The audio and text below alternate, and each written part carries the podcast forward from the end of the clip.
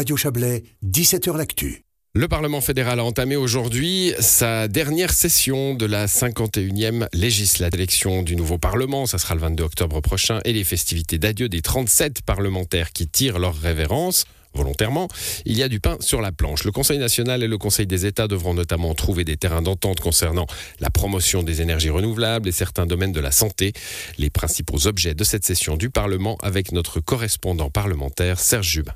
Ce pourrait être, avec la réforme de l'AVS, l'objet majeur de la législature, le Mantel Erlas, la loi fédérale sur l'approvisionnement en électricité renouvelable. Il subsiste des divergences entre les deux chambres concernant l'obligation de poser des panneaux solaires sur les nouvelles constructions ou le débit des rivières sous les barrages. Un terrain d'entente sera trouvé durant la session. Le président de la commission de l'énergie du Conseil national, Jacques Bourgeois. On va boucler le Mantel Erlas. C'est un objectif que je m'étais euh, fixé en tant que président de la commission.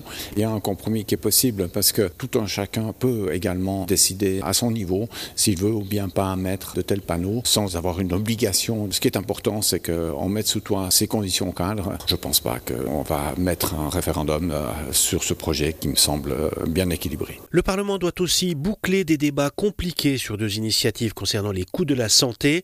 L'une veut subventionner plus massivement les payeurs de primes, l'autre veut imposer un frein au coût. Le Parlement devrait leur préférer des contre-projets en plus de celle sur la biodiversité, son contre-projet, le Conseil des États se penchera sur une autre initiative qui veut empêcher l'obligation vaccinale et ancrer dans la Constitution le droit de dire non, un texte déposé durant la pandémie, l'un des initiants, le fribourgeois Charlie Pache. Cette initiative veut qu'il n'y ait pas de conséquences négatives au niveau professionnel, au niveau euh, social, si on refuse un, traitement médical, dont euh, les vaccins.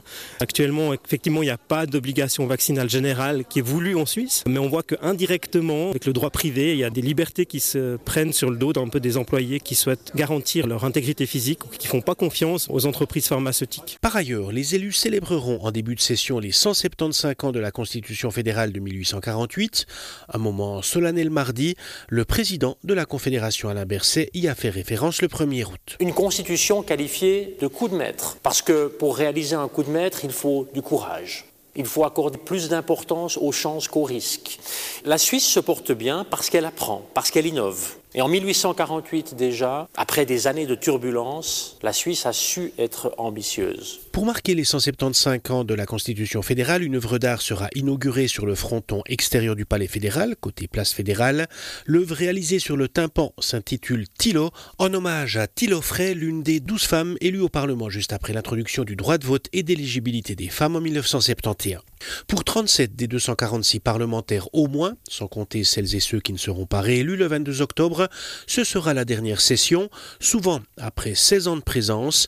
Il faut ajouter 19 élus qui s'en sont déjà allés durant la législature, parmi eux 20 romans, près d'un tiers de la députation, dont la socialiste vaudoise Adamara. Moi, ce qui me reste en tout cas 3-4 euh, révolutions. Il y a d'abord eu la fin du secret bancaire, la fin du nucléaire, avec quatre femmes au Conseil fédéral qui ont permis cette sortie du nucléaire le mouvement évidemment vert, MeToo, il y a eu la discussion sur les salaires. C'est ces cinq points que je retiens qui ont changé à mon avis un petit peu la Suisse. Les parlementaires qui s'en iront seront fêtés en fin de session, jeudi 28 et vendredi 29 septembre.